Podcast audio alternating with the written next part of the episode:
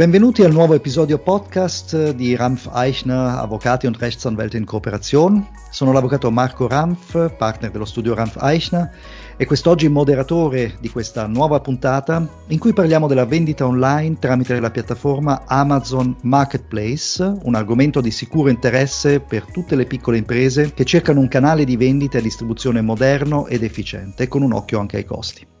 Ne parliamo quest'oggi con il nostro ospite Gianluca Ciralli, imprenditore seriale e cofondatore di progetti come Naturale Bio, un'impresa che produce e vende proprio su Amazon prodotti della categoria food e superfood.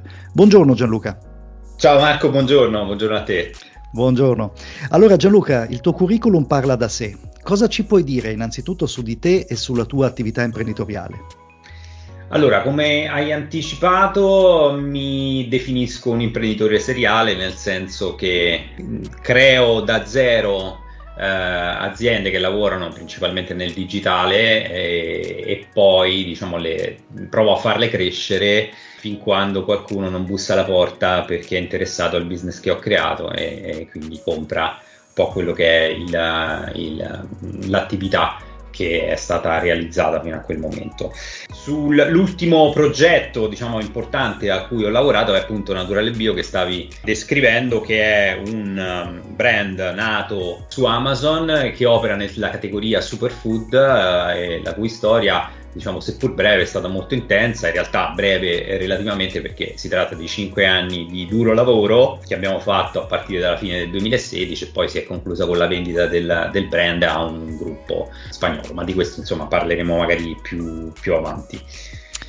Perfetto. In questo progetto, ma in generale nelle tue, nelle tue, attività imprenditoriali degli ultimi anni, che peso hanno avuto le nuove tecnologie e in particolare Amazon? Allora, mm, diciamo che eh, essendo l'argomento del giorno, Amazon è quantomeno centrale nel, nel discorso. Le nuove tecnologie sono sostanzialmente mm, la base su cui si poggiano tutti i miei progetti e tanto più Naturale Bio che è nata come brand esclusivamente online, quindi digitale nativo, sfruttando appunto le, capa- le caratteristiche del marketplace di Amazon come veicolo di eh, promozione, di crescita del brand e di vendita stessa, perché poi alla fine il marketplace è di fatto un luogo di, di aggregazione di, di, pubblico che permette di, di vendere direttamente eh, ai, ai propri clienti. Certo.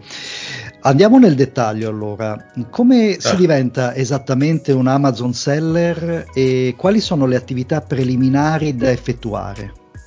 Ottima questa, questa domanda che mi lascia insomma, spazio a, a, alcune considerazioni. Diventare Amazon seller, diciamo sulla carta, è abbastanza semplice, nel senso che aprire la, un account e pubblicare il primo listing eh, quanto di, di, più semplice si possa immaginare. In realtà, però, poi bisogna eh, effettuare tutta una serie di attività preliminari. Naturalmente, bisogna essere eh, già pronti con un'attività che sia in grado di vendere quindi costituita da un punto di vista burocratico, quindi che sia uh, una SRL una, o un'altra forma di quelle accettate, che, che, abbia la possibilità di vendere determinati prodotti, che abbia dunque anche tutte le certificazioni eventuali che servono a vendere determinate categorie. Io parlo naturalmente eh, nello specifico della categoria food eh, che richiede tutta una serie di, di certificazioni per poter eh, operare in questo settore Detto questo, diciamo che diamo per scontato il fatto che, si sia, che sia già aperta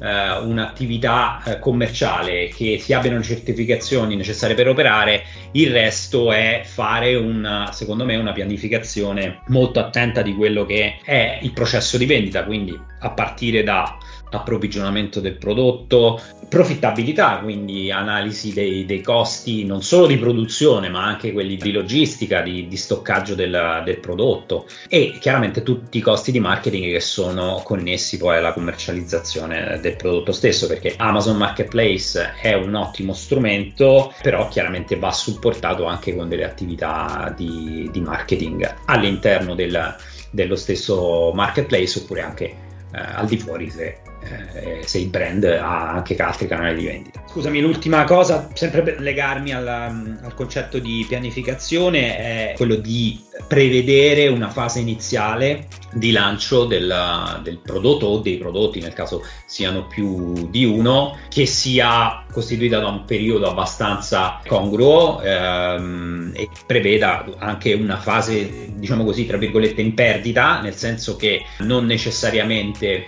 tutte le prime vendite che si fanno sul marketplace saranno generatrici di profitto, ma molto probabilmente invece ci sarà una fase iniziale nella quale bisognerà investire per lanciare il, il prodotto e, e, soprattutto in ottica di eh, battere la concorrenza nella stessa categoria. Ok, quali sono le sfide più impegnative per avere successo sul marketplace di Amazon? Bene, eh, domanda interessante questa. Vorrei cominciare con la, le, quella che ritengo la più importante, quella che ci ha poi insegnato a sopravvivere nel, nel mondo Amazon ed è l'inventario. Avere eh, cioè uno stock sufficientemente ampio per due ragioni. Una è quella che diciamo premia il posizionamento. Avere quindi un inventario importante facilita le vendite perché diciamo che l'algoritmo di Amazon è anche eh, impostato in modo tale da favorire coloro che hanno più prodotti, più quantità di prodotto. È chiaro che se io faccio a, aumentare le vendite di un prodotto, ma poi quello mi va in, in rottura di stock, è un problema eh, per, eh, per, il marketplace, è un problema per il venditore ed è un problema per i clienti finali che non trovano il prodotto che invece trovano magari che vedono nei, nei primi posti della, della classifica. Quindi certo. direi che andare eh, fuori stock è quanto di peggio possa capitare nel, nel mondo del, del marketplace di Amazon. E tra l'altro, eh, questo mi porta anche a una seconda considerazione, una, l'altra sfida che è quella di eh, scalare le vette del, del, ranking di Amazon. Ovviamente, come tutti i motori di ricerca, perché poi di fatto il marketplace è un motore di ricerca, eh, il cliente arriva cercando qualcosa magari di specifico anche per farsi delle idee, però di fatto poi eh, quello che gli viene sottoposto è un listing di prodotti e quindi la, la sfida più impegnativa è quella di arrivare a occupare le prime posizioni nella, in questa, in questa diciamo, lista di prodotti per, eh, per una certa parola chiave. E questo naturalmente si può fare in due modi, organicamente, quindi senza investire nella promozione, ed è un processo lungo al, al quale bisogna stare attenti e che poi prevede, diciamo, che il prodotto sia venduto, che, ha, che, abbia recensioni, eccetera, ma si può fare anche in modo, diciamo così, forzato, eh, utilizzando gli strumenti di marketing di Amazon, quindi pubblicità a pagamento e altre cose di questo tipo. Mm-hmm, mm-hmm. Direi che poi un'altra sfida fondamentale a questo punto è essere profittevoli. Sembra banale, ma considerando che il marketplace ha dei costi, che sono appunto quelli di marketing che dicevo, quelli di gestione della vendita, perché poi Amazon chiaramente applica delle, delle fee su ogni, su ogni vendita eh, che viene effettuata, così come se si partecipa al, pro- al, programma Prime, che è quello che prevede la logistica di Amazon, anche dei costi eh, relativi alla gestione logistica, bisogna far bene i conti per avere un margine positivo pur essendo competitivi nel, nel mercato. E infine, ultima cosa è sicuramente quella di mantenere un ottimo rapporto con i clienti, avere, diciamo, lo do per scontato, avere un prodotto che, che sia valido vale in, in, tutti i business, non solo su Amazon, quindi quello diciamo che è una sfida a prescindere, però mantenere un rapporto con i clienti, quindi dare supporto dove serve e mh, rispondere in tempi celeri, diciamo, rientrare all'interno di uno standard di qualità medio-alto fa parte del, delle sfide per essere competitivi su Amazon e, e avere successo. Sì, e direi che come minimo questo ultimo consiglio vale anche per chi non vende su piattaforme Amazon i propri servizi, come nel caso degli avvocati. Benissimo. Sì. Ehm, senti Gianluca, quali suggerimenti daresti a chi vuole lanciare un nuovo brand su Amazon senza aver mai venduto online prima d'ora? Allora, io direi, come stavo già dicendo prima che la qualità del prodotto è fondamentale.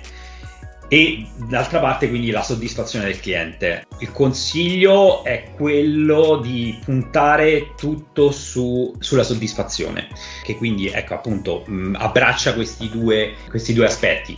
Eh, qualità intrinseca del prodotto da una parte e dall'altra assistenza al cliente, al cliente, che vuol dire rispondere velocemente, vuol dire essere anche un, un, po' accondiscendenti a quelle che sono le richieste nei limiti del possibile alle richieste del cliente, laddove c'è un problema con il prodotto, ad esempio, o anche problemi che raramente possono capitare in, in termini di, di logistica, quindi di consegna del prodotto stesso.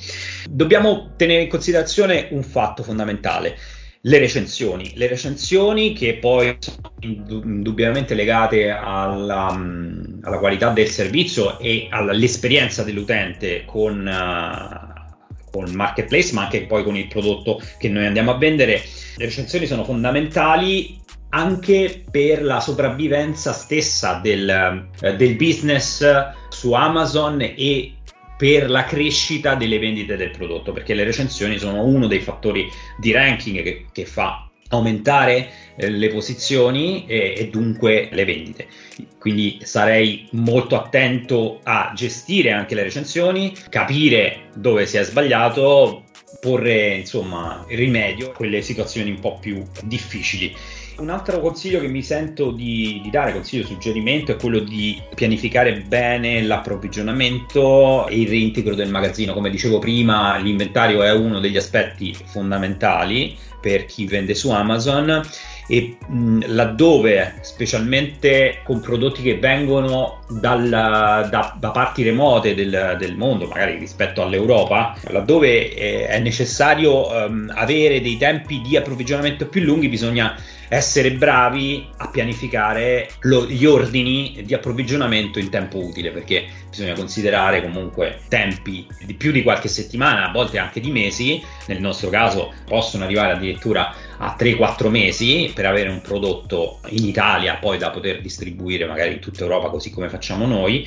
e quindi questo è un aspetto fondamentale altrimenti si incorre in quel problema che dicevo prima che è la rottura di stock che è quanto di peggio possa accadere in questo business sì. che poi di conseguenza porta alle recensioni negative magari Bravo. anche sull'aspetto proprio sull'aspetto delivery e come dicevi giustamente tu, come sottolineavi, eh, è una sorta di blockchain umana, no? quella delle, delle, esatto, esatto. dei commenti positivi o negativi che siano, quindi bisogna fare molta attenzione, particolare attenzione su un marketplace, in un marketplace digitale dove l'opinione degli acquirenti è molto più immediata ed è molto più condivisa con gli altri acquirenti. Ah, assolutamente sì.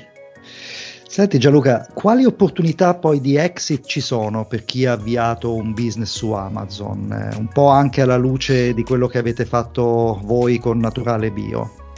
Sì, allora diciamo che le opportunità di eh, vendere un business che è nato su Amazon e si è sviluppato naturalmente in modo profittevole, altrimenti non ci sono neanche i requisiti di base, sono sostanzialmente due. Da una parte è quella di trovare sbocco presso realtà affini, eh, magari per categoria di prodotto, che però non abbiano ancora intrapreso la strada del digitale, quindi il, il concetto è quello di avere una sinergia di forze tra chi ha magari più esperienza industriale sulla tipologia di prodotto, su quella categoria specifica, e chi invece ha un'esperienza nel digitale, che ha creato il brand su Amazon, ma magari il prodotto lo importa da, eh, o lo fa, eh, lo fa produrre altrove, quindi non è sostanzialmente il produttore, ma soltanto il venditore, seppure a marchio di quel prodotto. Questa è sicuramente una delle, delle possibilità. L'altra è che sta andando molto di moda in quest'ultimo periodo è quella degli aggregatori. Ci sono degli aggregatori di brand nati su Amazon o comunque di, nativi digitali che hanno l'obiettivo appunto di operare con tanti brand sul marketplace e creare un portafoglio abbastanza ampio e eterogeneo di, di aziende che hanno prodotti di successo su Amazon.